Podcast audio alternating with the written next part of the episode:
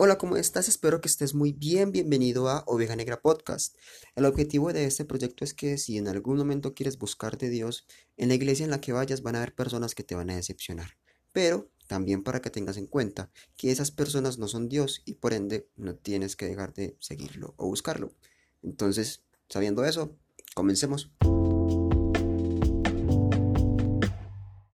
Imagínense que una vez, bueno, yo soy de Medellín por si no queda claro, hombre.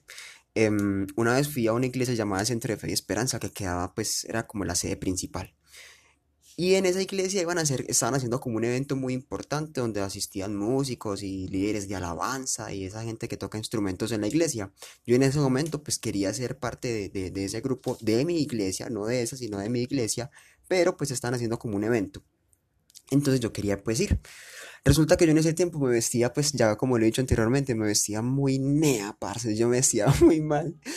Y em, digamos que cuando yo entré en esa, a, pues yo traté de entrar a esa iglesia, había gente como cuidando la entrada. El evento era gratuito, pero había gente cuidando la entrada y no me dejaban entrar. Y yo como que, hola, pues yo, yo obviamente mal vestido como una nea, pues eh, no, no muy presentable, pues no súper digno de ropa. Pero yo entré, yo como que, ah, buenas, es que vengo para lo de, lo de la alabanza. Es que, ah, ¿y, tú, ¿y tú de qué iglesia eres?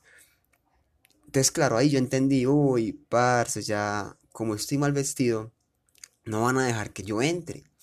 Y yo, ah, no, yo soy de Centro Fe Esperanza de Buenos Aires, sí, no, imagínense, soy de la alabanza y todo. Cuando yo estaba tratando de dar mi explicación, justamente llega un pastor de esa iglesia que me conocía me dijo, eh, Byron, ¿qué más? ¿Cómo estás? Y ya, pastor, ¿cómo le ha ido? Y curiosamente, los dos cuidadores de la entrada se quitaron y me dejaron entrar.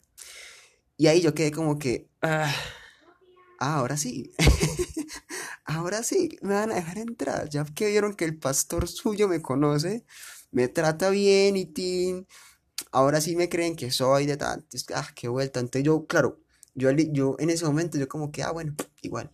Pero yo, digamos, ya más grande, más maduro, más uh, mayor, me pongo a pensar en eso y yo, parce, qué vuelta. O sea, eso, eso mm, es un dilema porque los prejuicios que se generan cuando una persona, por la manera en como una persona se ha visto, como una persona habla, es algo que no solamente viene desde las personas mayores, sino también en las personas de la iglesia, jóvenes incluso. Y eso es un dilema. No sé hoy cómo sea el asunto, no conozco muchos cristianos que sean neas, pues, pero, pero es algo muy interesante, como, como es casi que decir, hey, no, si tú no eres así o no eres asá, no tienes derecho a entrar a esta iglesia. Y eso me genera como, pucha, o sea, Dios no buscaba gente así. O sea, Dios no, Dios realmente antes fue como que todo el que esté cansado, que venga a mí, que yo lo haré descansar, me hago entender, y sin importar la ropa. Entonces yo ya, digamos, después de entrar como en, esa madurez que te cuento, yo dije, no, pues bueno, eso es seguramente porque obviamente tendrán que cuidar la entrada de que nadie, em, ¿cómo decirlo? Como con malas intenciones vaya a entrar a la iglesia, eso es muy entendible, obviamente, pero es la manera como se refieren a uno. Porque una cosa es que tú seas educado y preguntes, ay, tren, otra cosa es que se sienta esa forma despectiva de hablar por la presencia que que pues, por la presencia que uno genera, o al menos que ellos se generan por estar uno ahí. Entonces, nada, yo entendí que era más bien como eso, que tenían que cuidar, y también el hecho de que están acostumbrados a que para ser cristianos tienen que verse y hablar de una forma que al final no es precisamente la finalidad de ser cristiano, es algo más de corazón y más de, de cómo Dios te cambia internamente. Em, al final es eso, o sea, realmente es eso, no como te ves vos por fuera. Me pareció muy interesante eso y me acordé de, de, una canción que decía que el amor de Jesucristo no se limita a una prenda, es un rap muy brutal. Y otra, otra parte que decía que solo quería decirte, colega, por si tú lo olvidas, que no es mi ropa la que ha sido ungida.